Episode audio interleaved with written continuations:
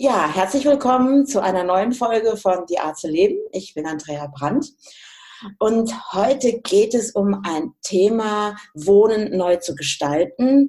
Was bedeutet eigentlich sein Zuhause zu erschaffen für sich selbst, für Familie oder Familienplanung? Wie sehen wir heute Wohnraum? Welche Möglichkeiten gibt es? Also viele kennen mich ja auch über die Dachzeltnomaden und wissen ja auch, dass ein Herr Thilo Vogel äh, seinen Wohnraum wirklich so minimiert hat, dass er jetzt mittlerweile in einem Fort Mondeo wohnt, bloß oben im ersten Geschoss sein Dachzelt. Es gibt natürlich auch andere Formen und das ist natürlich breit gefächert mittlerweile, wo ich einfach auch sage oder wo auch mein Herz so hinschlägt, ist so, Wohnen zu minimalisieren und vielleicht auch Tiny House oder welche Formen gibt es da? Und jetzt habe ich über das liebe Internet, Instagram und Facebook immer wieder Danke, Danke, Danke, habe ich jetzt die liebe Uta kennengelernt. Und, ähm, und die stellt sich jetzt auch gleich vor. Und dann tauchen wir einfach mal ein in dieses Wohnen anders oder Entscheidungen zu treffen, wenn bisheriges Wohnen einfach nicht mehr stimmig ist und was es auch für Konsequenzen, nein, eine Konsequenz ist es ja eigentlich nicht wirklich, aber was es nachher auch für die Familie bedeutet, dort neue Wege zu gehen, neue Schritte. Und da sprechen wir jetzt einfach mal drüber in diesem Podcast. Und jetzt sage ich erstmal herzlich willkommen, liebe Uta. Hallo. Freue mich total, dass wir beide jetzt hier zusammensitzen. Du sitzt ja unten in Portugal, ich in Deutschland. Heute Morgen hat es tatsächlich im Münsterland mal kurz geschneit und habe gedacht, huch, was ist jetzt los? Was passiert denn jetzt? In Bayern ist es ja schon mal eher so. Hier oben haben wir es ja weniger und ich habe so gemerkt, so, oh, Schnee. Aber es ist schon wieder vorbei. Es regnet schon wieder. Aber steigen wir jetzt einfach mal ein. Und liebe Uta, stell dich doch einfach erstmal vor. Ja, mein Name ist Uta. Ich ähm, bin 48 noch Jahre alt und äh, habe vier Kinder und einen Ehemann. Ähm, wir sind seit Sep nee, Oktober 2019 jetzt hier in Portugal. Komm, also ich komme ursprünglich aus der DDR. Ähm, DDR wo?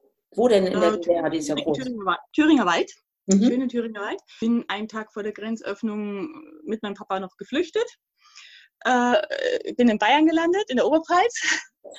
Und habe da seit eben meinem 18. Lebensjahr da gelebt, habe da meinen Mann kennengelernt und also ich habe aus erster Ehe den Großen, Christoph, und dann meinen Mann jetzt kennengelernt und ähm, mit ihm nochmal drei Kinder gekriegt. Haben ein Haus gesteigert vor zehn, jetzt mittlerweile elf Jahren.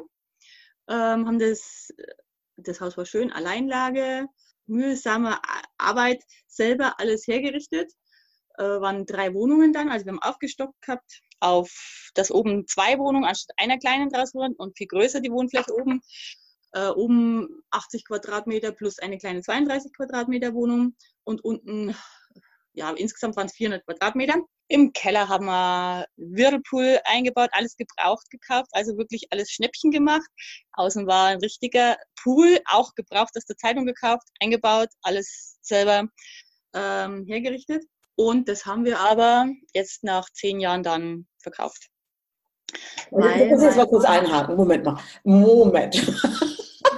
also, der Traum von allen. Ne? Irgendwann erschaffe ich mir mein Haus. Ich sage das jetzt mal gerade so kurz.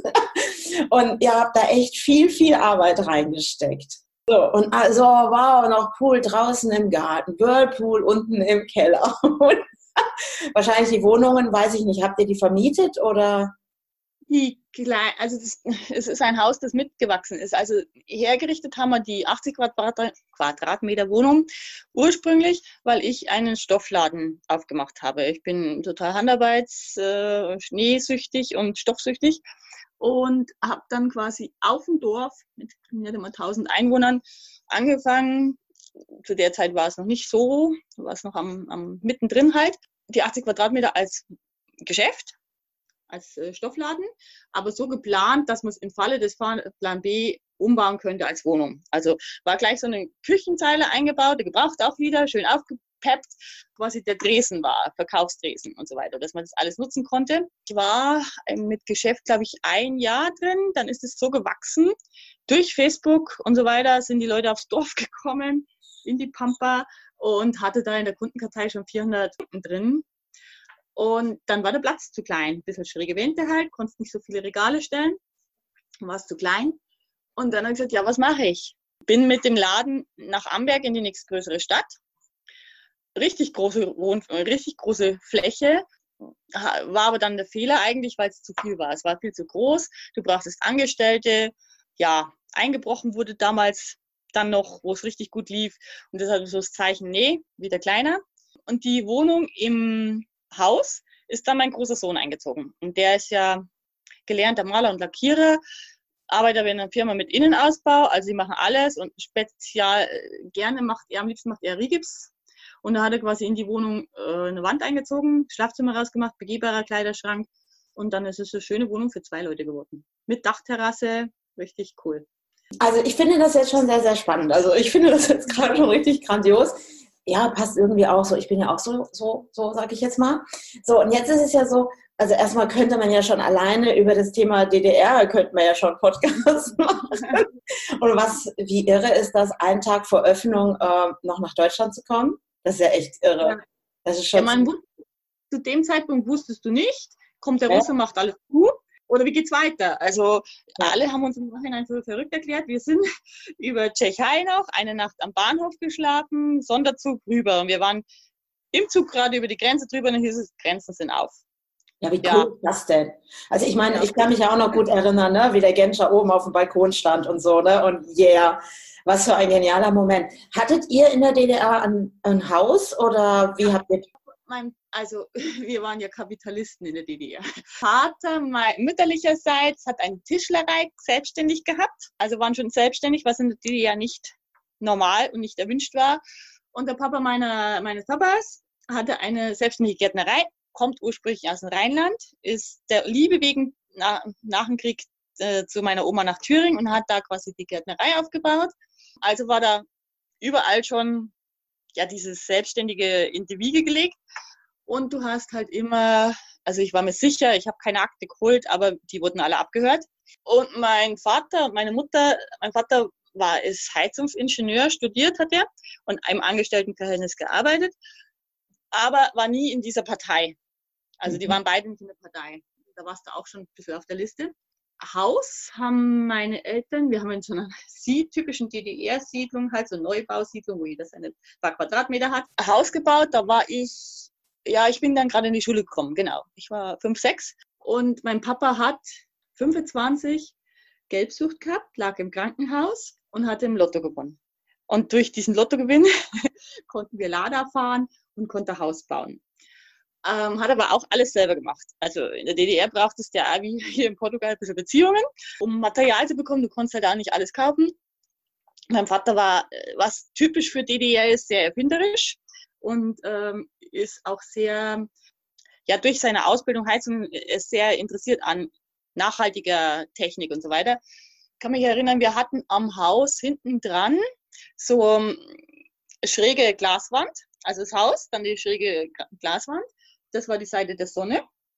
Und da war drunter das Gewächshaus. Und dann nochmal so eine steilere Schräge äh, hat der quasi alt, so flache äh, Heizkörper. Wie heißen mhm. die?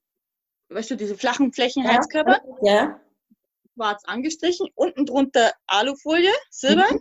Ja. Das reflektiert. Und das waren seine Sonnen. Das war schon die, weiß nicht, wann es war, 1900, ja, warte mal, 1900, ja, 77 ja. hat der quasi schon Solarheizung gehabt. Also er war da sehr interessiert und halt Öko, nur aus dem Garten das Obst essen. Wir haben da angepflanzt. Was er jetzt auch immer noch macht mit 73 Jahren, isst er nur sein Gemüse aus dem Garten. Also da sehr mit der Technologie offen und weit. Wir haben auch immer, also da habe ich auch gelernt, wir, es wurde erst zum Spiel gegangen, wenn wir was gearbeitet haben. Am Haus gab es ja immer was zum Tun. Ich habe dann ähm, Natursteinwegeplatten legen können und alles Mögliche haben wir da, wurden wir rangeführt, dass man das macht. Und habe ich die Hemmung davor verloren, dass man selber was macht, als Frau auch. Also ich finde, das ist ja eine irre Grundlage jetzt für das, wo jetzt gleich das Gespräch ja hingeht. Ne? finde ich jetzt gerade richtig interessant und spannend auch. Wie alt warst du, als ihr rübergekommen seid? Ich bin geflüchtet mit gerade 18. Ich bin im Oktober 18 geworden. Ja, und ja, kann man ausrechnen. Wir, mhm. Genau, okay. genau. Jetzt kommen wir mal an, an dieses heute, weil ich finde, das ist jetzt eigentlich eine ganz gute Grundlage, das zu wissen von dir. Weil ihr habt ja jetzt euch auch etwas erschaffen in Portugal. Jetzt frage ich dich, wie kam plötzlich dieser Gedanke wirklich, ihr habt so viel Arbeit in das Haus reingesteckt, ne? so dieses, oh, eure ganze Energie und plötzlich zu sagen, okay, wir verkaufen das Ganze. Nicht ganz freiwillig. Mm, ja, wie gesagt, wir haben zehn Jahre da alle Kraft reingesteckt und mein Mann war 33 Jahre bei ein und derselben Firma. Oh, das ist echt lang. Oh. Ja, von, ja. von der Ausbildung nie gewechselt, ähm, mhm. hat zum Inventar gehört, Landmaschinenmechaniker. Viel gearbeitet, viele Stunden, Wochenstunden. Auf jeden Fall war es dann zu viel und körperlicher Burnout. Er konnte ah, ja, einzahlen, da Grenzen zu setzen. Volles Hamsterrad halt. Ähm, der Druck vom Kredit abzahlen, ja, Druck auf ein, seinen Schultern lag halt alles. Wir haben ja relativ, wir haben ja relativ spät angefangen mit diesem Haus, da waren wir ja schon 30.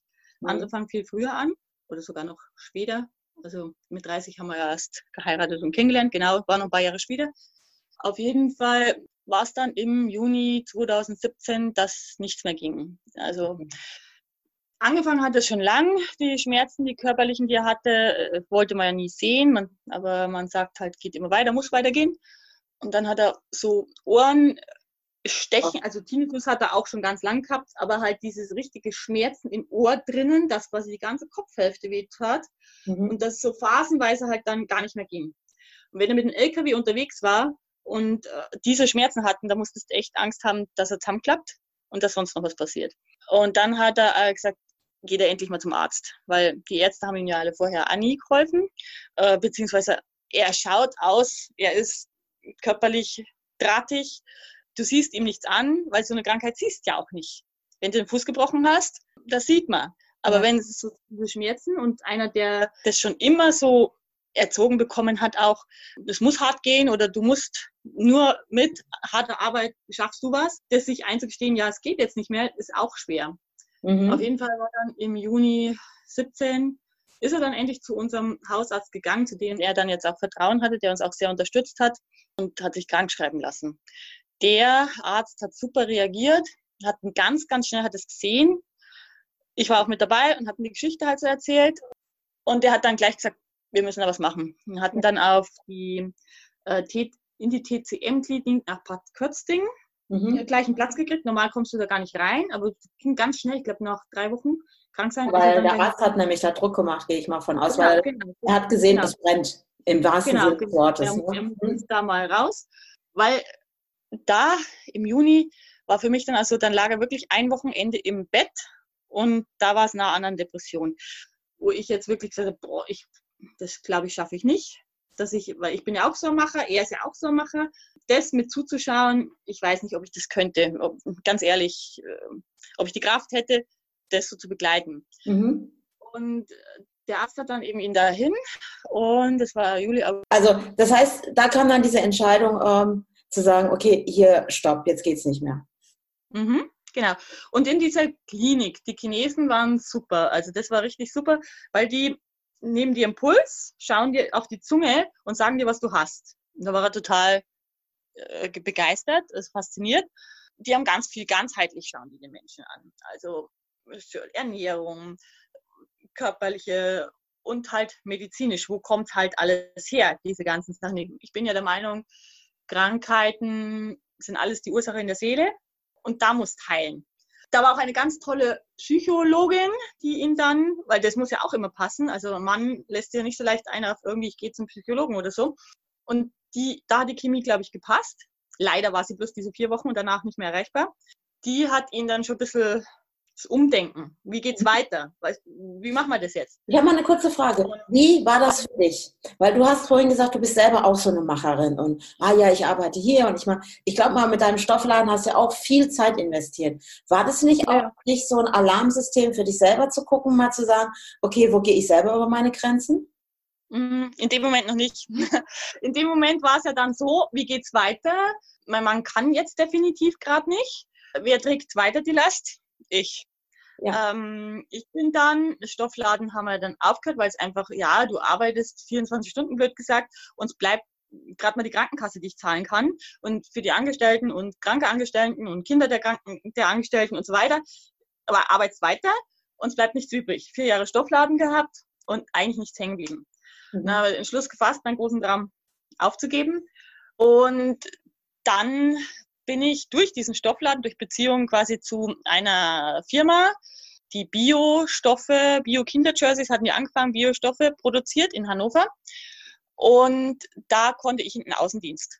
Die haben dann angefangen, quasi einen Außendienst aufzubauen mit mir zusammen. Ich habe dann das Auto voller Stoffe, Stoffballen und bin zu die Stoffgeschäfte Süddeutschland, Österreich, eigentlich Schweiz, aber das habe ich gar nicht geschafft vom Zeitding her. Und die anzufahren und da Stoffe zu verkaufen. Hast natürlich auch einen 10, 12, 13 Stunden Tag. Bin dann drei Tage die Woche unterwegs gewesen und hast, machst es ja auch voll. Also willst ja gut sein, willst was aufbauen, äh, stand aber nicht in der Relation, was, was übrig bleibt. Ich habe dann auch gemerkt, mir fehlen halt die Kinder auch. Die waren gut aufgehoben bei meinem Mann, das war gut. Ich fand es auch toll, dass die von den großen Kindern hat er nie früher was mitgekriegt, weil er war immer unterwegs. Da war ich alleinerziehend mit Mann quasi. Mhm. Und da durch die Situation hat sich das, ähm, die Bindung zur Kleinen viel, viel besser also ganz anders geworden. Und war kompletter Rollentausch halt. Und ja, aber ein Jahr habe ich das gemacht, dann habe ich Gebärmutter-OP gehabt und dann war ich bei der Firma auch aussortiert, weil ich konnte ja nicht schwer heben dann mehr, erstmal. Und dann habe ich einen Aufhebungsvertrag bekommen und dann war Ende. Mhm. So, da haben wir die Zeit quasi von 2017, so war ja die Klinik, mein Mann daheim und das ein Jahr ich. Und dann musste halt wieder überlegen, so, und dann kam, äh, und dann kam ja dieser Moment irgendwann mal für euch, also ich meine, ich finde das jetzt total äh, interessant, also weil dieser Rollentausch auch und plötzlich hast du übernommen und auch dieses, dann hast du ja auch diese Erfahrung gemacht, plötzlich so bestimmte Dinge beim Großwerden deiner Kinder nicht mitzuerleben in dem einen Jahr, ne, weil du hast es auch mhm. so wie dein Mann erst erlebt, wenn du zurückkamst. Wann war dann dieser Moment, wo ihr gesagt habt, okay, jetzt ändern wir was, jetzt fangen wir auch an, unsere Wohnsituation zu verändern? durch, ja, die Überlegung kam ja, du machst einen Kredit fürs Haus, fünf Jahre, zehn Jahre, 15 Jahre. Der war genau zehn Jahre. Und das war dann genau zu der Zeit, wir mussten überlegen, wie geht's weiter? Finanzieren wir das Haus weiter? Jetzt sind die Zinsen, also wir haben es ja angefangen mit 5,65 Prozent Zins noch, also recht hoch, mhm. da ist nicht so viel weggegangen. Ja. Jetzt wäre ja schön niedrig gewesen. Jetzt hätte man vielleicht noch zehn Jahre zahlen müssen und hätten wir es weggehabt war die Frage, machst weiter? Wie machen wir es weiter? Schaffen wir das?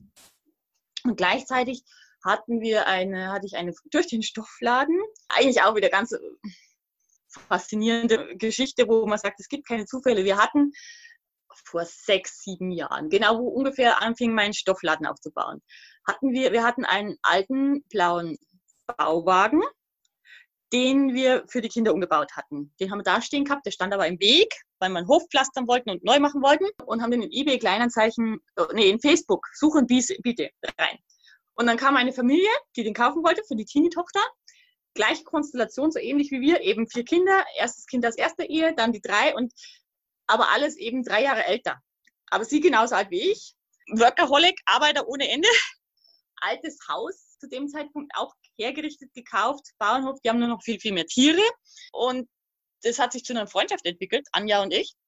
Hat dann dadurch ihren, ihr Geschäft aufgemacht, wegen meinem Stoffladen halt. Also im Prinzip, also so äh, Blotterfolien hat die mhm. aufgebaut. Und wir waren immer in Kontakt durch halt Geschäft, Stoff und Folien und so weiter. Und ja, waren irgendwie gleich gestrickt, ähnlich. Und die haben äh, ein, zwei Jahre vor uns, hat sie gesagt, ich will weg. Anja ist noch ein bisschen verrückter wie ich geschaut, sie hat es unbewusst immer nach Portugal gezogen. Äh, so eine innere Sehnsucht. Und hat dann, wann war das? Also äh, alles zwei Jahre vor uns, hier in Portugal ungesehen ein Grundstück gekauft. Also nur Internet gekauft. Dann hingeflogen, angeschaut.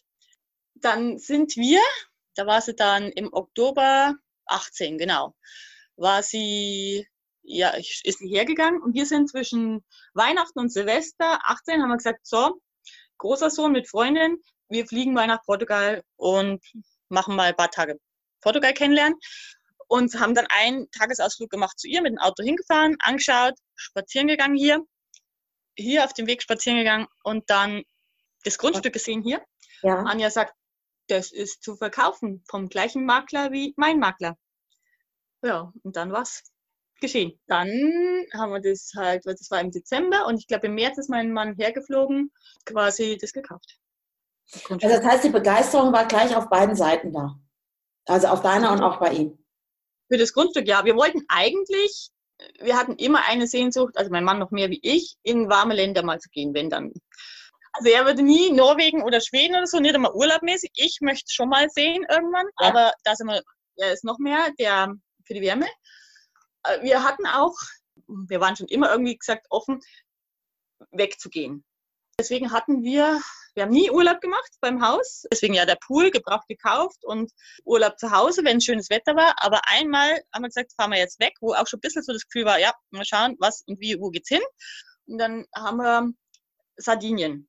Weil wenn dann musst, wenn du Urlaub, wenn du fünf Geld ausgibst, kostet überall viel Geld, dann schon irgendwo hin, wo ich eventuell ein Land wäre, wo ich sage, okay, könnte ich vielleicht mich niederlassen.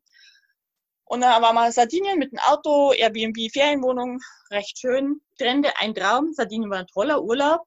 Aber wir haben beide, in den 14 Tagen, da war es mein Geschäft noch, da war ich noch im Kopf mehr beim Laden und so weiter, konnte nicht abschalten.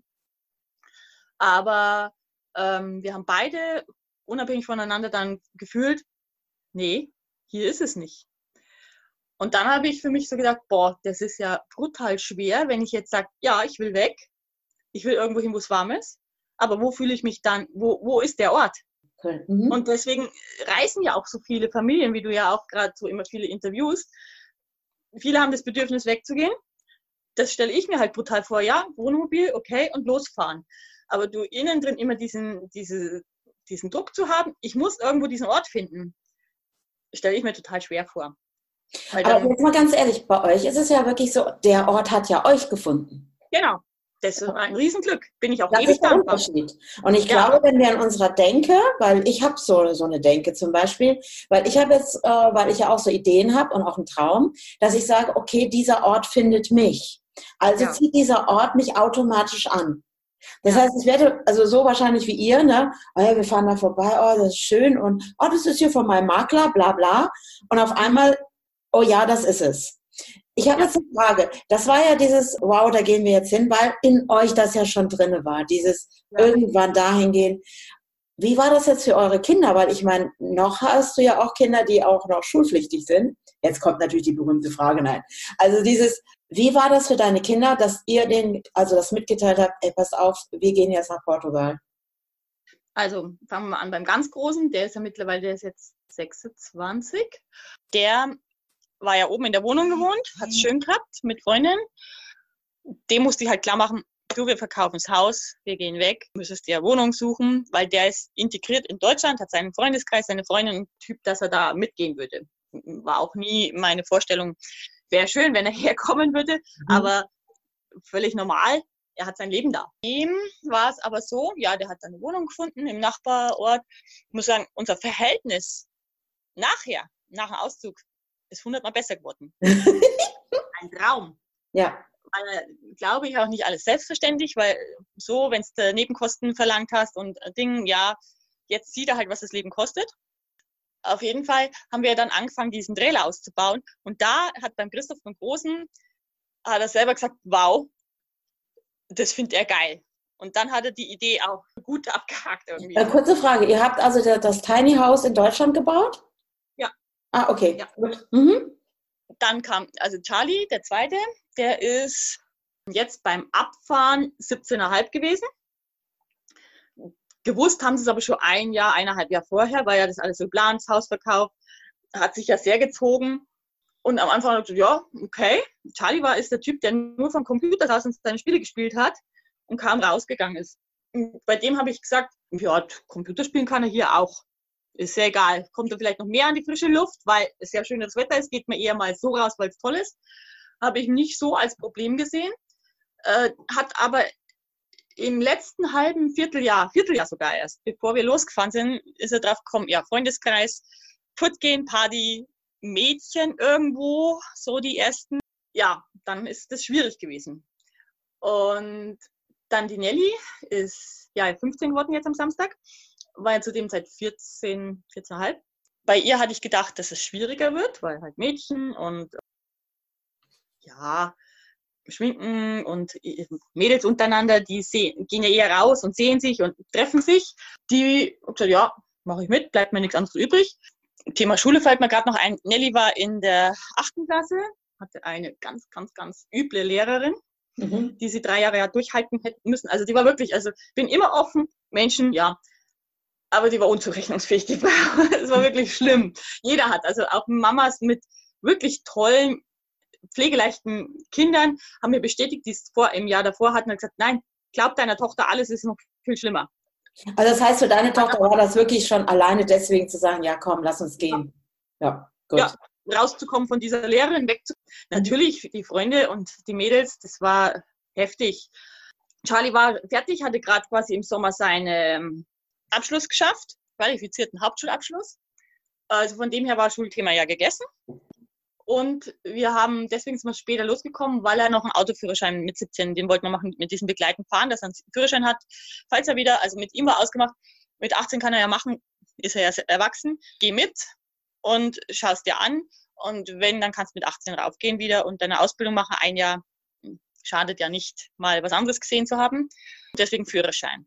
Und die Kleine, Inja, war sieben, ist sieben, Feuer und Flamme, Natur, Waldkindergartenkind, die Freunde, die sieht es noch anders. Die hat schon ihre Freundinnen und so weiter, hat aber ganz viele und ist da offen und jetzt auch hier, wenn wer kommt und sofort, ja, neue Freunde. Sie braucht ja bloß Kinder um sich. Das mhm. ist die nicht so fixiert auf ein oder zwei, sondern ist da offen.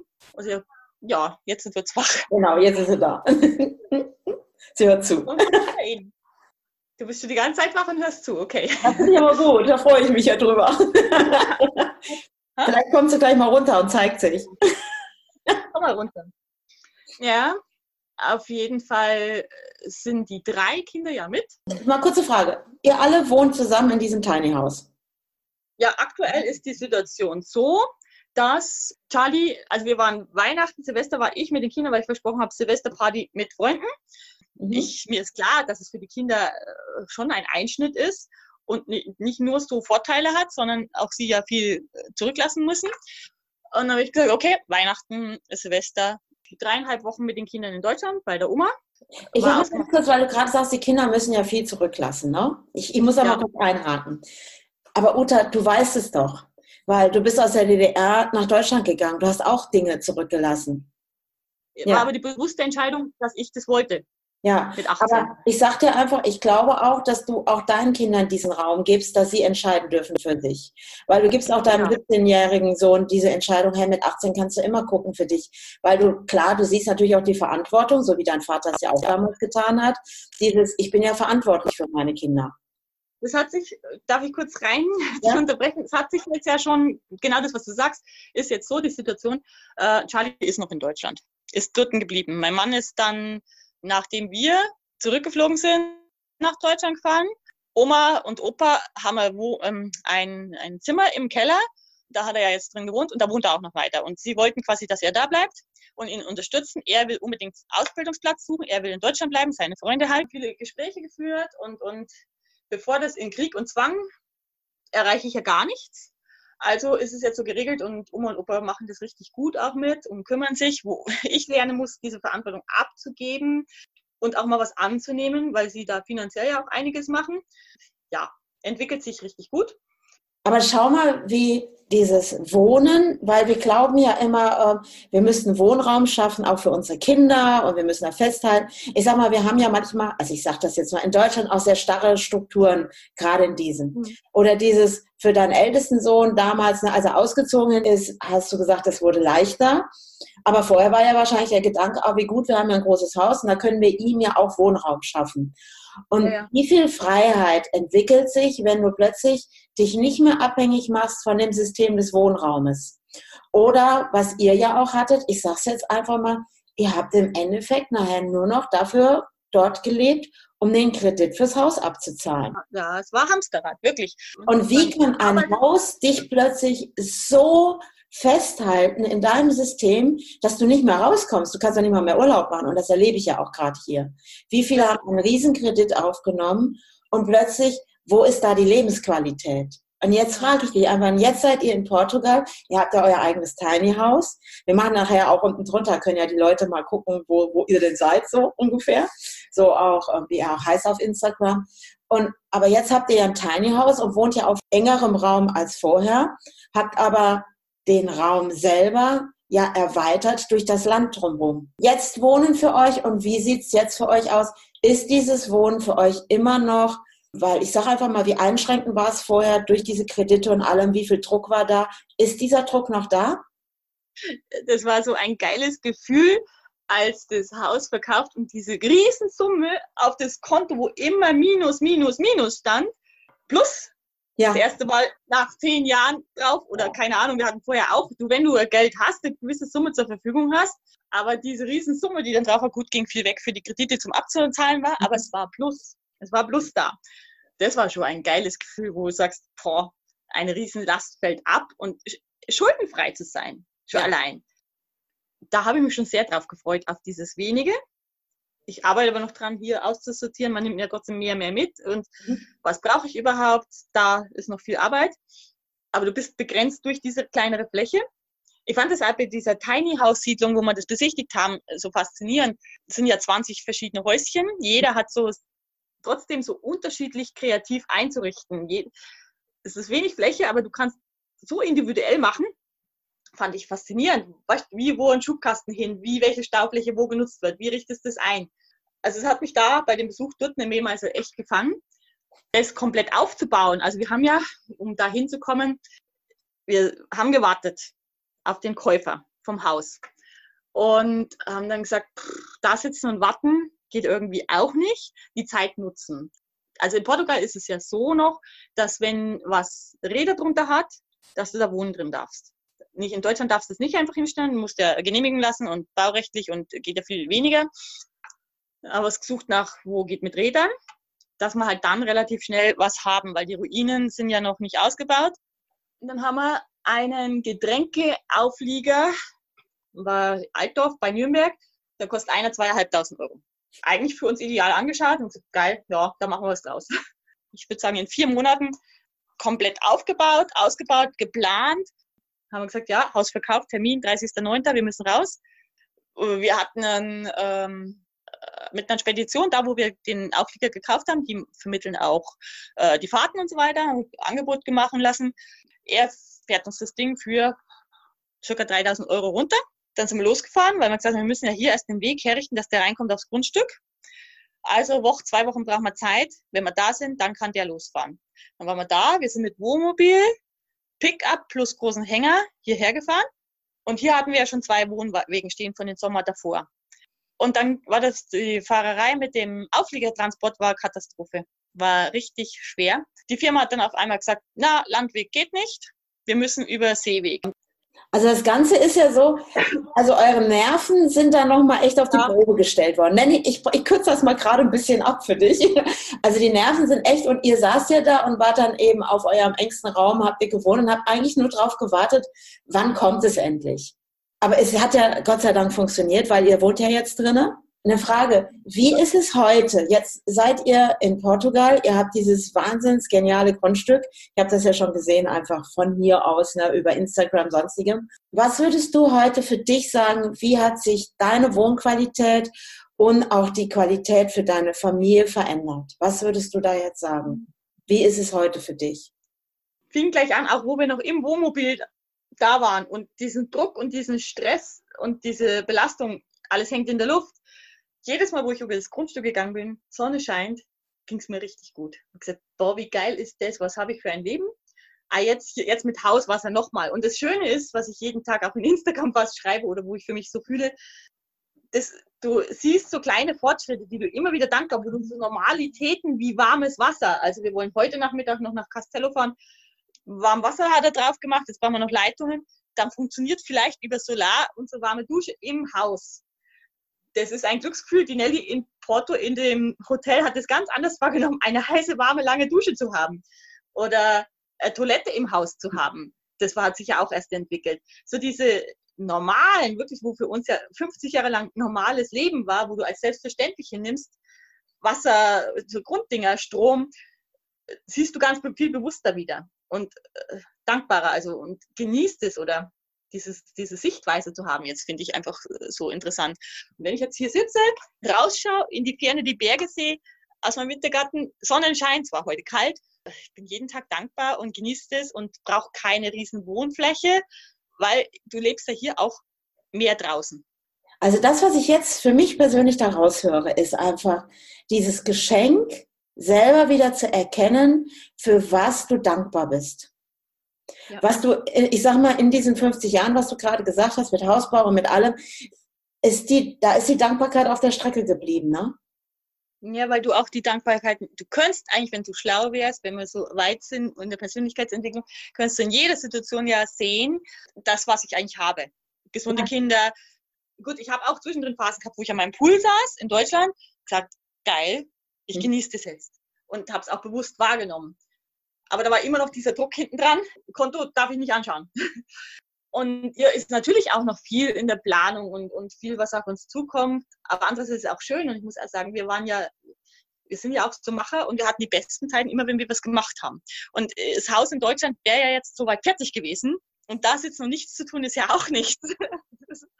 du brauchst immer irgendwo sowas, wo du was wachsen siehst, wo du was entstehen siehst. Und hier haben wir bei 15,5 Hektar, glaube ich, geht es nie aus. Und ich habe ja auch gesehen, glaube ich, auf irgendeinem Foto, ihr habt auch, glaube ich, ich weiß nicht, was es für ein Baum ist, aber ihr habt auch einen Baum gepflanzt. Du hast ein Foto von einem Baum gemacht, das, das du gepflanzt hast. Ich ja, weiß nicht, einer war der vielen wahrscheinlich, keine Ahnung. Ja, wir haben, ich habe acht oder neun Grad gepflanzt, aber der, der blüht, ist der Mandelbaum. Das war der Mandelbaum, okay. Und wenn ich mir das jetzt so vorstelle, weil ich habe dieses wahrgenommen, dieses Bild, und habe gedacht, wie schön, ihr seid an einem neuen Ort und ihr pflanzt jetzt Bäume ein und dürft zuschauen wie nicht nur der Baum wächst, sondern auch eure Lebensqualität, das, was ihr jetzt für euch entschieden habt, verändert habt. Auch wenn, ich sag mal, es Momente gab, wo es echt hart war, ich sag mal, einfach in so ein Burnout reinzurutschen, auch körperlichen, ist nicht ohne. Und es trägt sich ja auch noch ein bisschen eine Zeit lang, bis man da komplett raus ist, das weiß ich ja auch.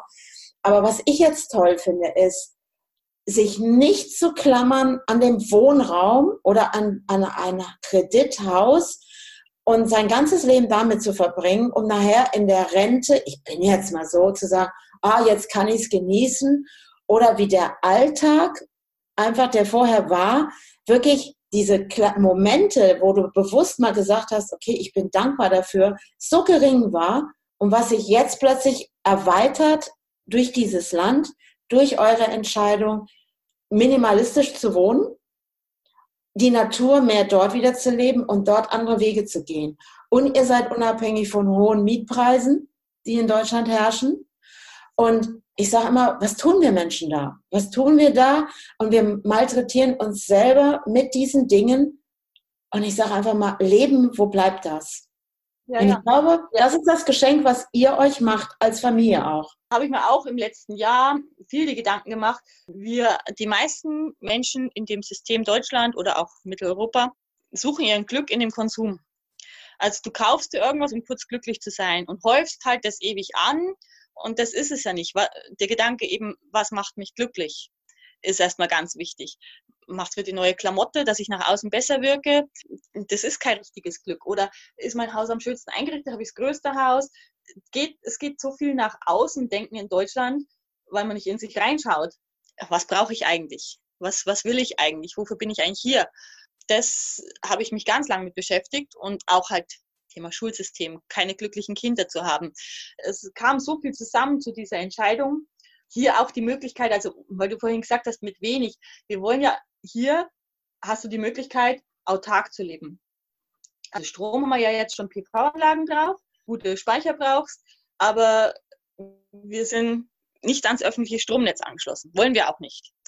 Wasser haben wir ja, hast vielleicht auf Instagram gesehen, jetzt diese Tiefenbohrung war ja schon, Brauche in Deutschland habe ich Wasser und noch viel mehr fürs Abwasser gezahlt. Wahnsinn. Was ich an Stromkosten in Deutschland hatte, in dem Haus, glaube 220 Euro monatlich. Was war noch Heizkosten in Deutschland? Brutal. Hier habe ich meinen kleinen Ofen, mein Holz von den kaputten Olivenbäumen, kaufe ein bisschen was dazu, aber du kommst mit. Ich habe mir haben es jetzt letztens überlegt, Ofen, Backofen, Kochofen haben wir mit Gas. Also viel läuft auch über Gas, das was so Stromfresser sind. So eine Gasflasche hält zwei Monate, die kostet 14 Euro. Also im Monat habe ich für Gas 7 Euro. Dieses unabhängig zu sein. Ich weiß nicht, was passiert in Europa. Momentan brodelt es ja überall. Und wenn irgendwer sagt, und die, ich habe beobachtet, die Energiepreise steigen ja wieder, was man für Strom, was man für Öl und, und diese Wasser und so weiter. Du gehst ja nur arbeiten für diese Kosten schon allein. Auch wenn ich in Mietwohnung in Deutschland, wäre ja keine Option gewesen, wenn wir das Haus verkauft hätten und in Miete gegangen wären, hättest du es auch nicht geschafft. Und dann war auch der Punkt, wie geht es denn weiter, wenn mein Mann nicht mehr arbeiten kann? In unserem deutschen Staat ist ja so, wenn du dir was erschaffst, wir haben da gearbeitet, uns kaputt gearbeitet, wir hätten das Haus verkaufen müssen und zum Hartz-IV-Satz verleben, bis wir mal in die Sozialhilfe reingekommen wären, bis wir unterstützt worden wären. Also keine Option, dass ich das dann so wirklich unabhängig. In Deutschland kannst du auch kaum, also Tiny Häuser in Deutschland schon schön, aber du musst ans Stromnetz angeschlossen sein, du musst äh, überall. Die Kanalisation, all diese Sachen. Mhm. Musst halt wieder die, die Wirtschaft ankurbeln. Hier ist es, in Spanien weiß ich, ist es auch nicht so, dass du quasi Strom selber Inselanlage machen darfst. Da musst du es auch einspeisen und wieder Steuern zahlen das ist in Portugal so, dass du diese, diese Freiheit hast, dass ich, egal was kommt, hier auf meinem Ding, wenn was wäre, ich bin unabhängig. Bin größtenteils unabhängig, brauche niemanden. Also ich finde dieses jetzt, dieses unabhängig. Also ich finde es total spannend, was du gerade alles sagst, weil ich ja jetzt für mich letztens, also mich, also das ist ja auch mein Gedanke. Also auch eben als Architektin und nicht nur als Architektin, sondern als alleinerziehende Mutter weiß ich eben, wie es ist, jeden Monat Geld reinzuholen und wo Mensch oder wo wir uns eben einschränken, indem wir all diese Kosten haben. Und wir arbeiten wirklich teilweise, um diese hohen Kosten einfach zu tragen. Und wir sind so abhängig geworden von diesen Systemen, wie was ist. Wie diese Systeme uns einfach auch deckeln. Ich nenne das jetzt mal so. Und ich finde es jetzt gerade total grandios, weil was du gerade so zum Schluss gesagt hast, das ist das, wo ich sage, welche Lösung gibt es auch und auch vielleicht mal aufzurütteln auch in Deutschland, hey, was kann es für andere Systeme geben, damit wir auch unabhängiger wieder werden oder auch Leben wieder auch Spaß machen kann, weil wir sehen ja, dass der Wohnungsmarkt, gerade auch in Bayern unten, ne, so Miete, wow, also ich meine, hier ist ja auch schon nicht mehr besser in Köln und Düsseldorf. Was ja. machen die Menschen da? Weil sie gehen nur noch eigentlich dafür arbeiten. Ja, Aber das Leben genießen und zu sagen, hey, ich werde autark und diesen Weg zu gehen. Mhm. Und ich muss echt sagen, ich finde das so grandios, was ihr, weil ihr auch das den euren Kindern die Möglichkeit gibt. Ihr gebt auch den beiden ältesten Söhnen diese Möglichkeit zu sagen, hey, wähle, wähle das, was für dich stimmig ist. Und ich finde, das ist ja auch die Freiheit, die wir alle haben. Und dieses, ich darf wählen. Und viele vergessen das, dass sie ja wählen können. Sie können äh, sagen, hey, ich verkaufe mein Haus, Punkt. Ja. Ist so. Ja, ich glaube auch nicht, dass alle, weil der eine braucht dieses andere vielleicht einfach auch für sich, um sein Sicherheitsgefühl. Und ich möchte auch nicht urteilen über jeden, weil es gibt bestimmt auch genügend, die diesen Weg gegangen sind und trotzdem glücklich da drin sind und auch dankbar. Und ein Zuhause ist immer da, wo Menschen sind, die wir lieben. Und was wir drumherum sozusagen setzen, ist das, wo wir uns gerade wohlfühlen. Aber wir haben immer die Möglichkeit, es verändern zu dürfen. Und dass wir diese Starrheit, dieses starre Denken einfach auch mal auflösen und einfach sehen, wo sind die Systeme und wo funktioniert etwas oder wo funktioniert was nicht mehr. Und ich finde, ihr beide seid ja echt gerade ein richtig geniales Beispiel dafür, weil ihr habt alles durch so und sagt einfach, okay, warum nicht? Es, Alter ist eh kein, für mich keine Grenze. Äh, mit dem Alter, da haben wir, wo das Thema war, was machen wir jetzt, haben wir gesagt, war auch so ein Punkt, wenn wir es jetzt nicht tun, mit knapp unter 50, in zehn Jahren machen wir es nicht mehr, weil du die Kraft nicht dazu hast. Es gibt keine falschen Entscheidungen. Es gibt nur Entscheidungen. Also das ist jetzt so, wo ich jetzt so für mich jetzt sage, weil ich mache das immer ganz gern, dass ich zum Schluss meiner Podcast immer so frage, was möchtest du dem Zuhörer mitgeben? Was macht dich glücklich? Ist mein Leben, bin ich in meinem Leben zufrieden? Wenn ja, ist alles gut. Wenn nein, schauen, wie kann ich verändern. Lösungen suchen. Es gibt immer irgendwie einen Weg. Sehr gut. Ich danke dir. Ähm, ich finde, das war jetzt echt wirklich sehr, sehr, boah, sehr viel schon drin. Ich denke mal, wir machen irgendwann nochmal einen Podcast, weil es gibt da, glaube ich, noch ganz viele Formen, so einfach mal zu schauen, wie die Dinge weitergegangen sind. Und ähm, ich verabschiede mich jetzt mal von meinen Zuhörern hier von dieser Podcast-Folge. Ich danke dir nochmal, Uta. Wir beide quatschen gleich noch ein bisschen weiter. und ich danke dir für dieses offene und ehrliche Gespräch und ja, dass du jetzt hier in meinem Podcast warst. Danke, danke, danke. Gerne. Ja, und dann sagen wir mal Tschüss zum Zuhörer und bis zu meiner nächsten Podcast-Folge.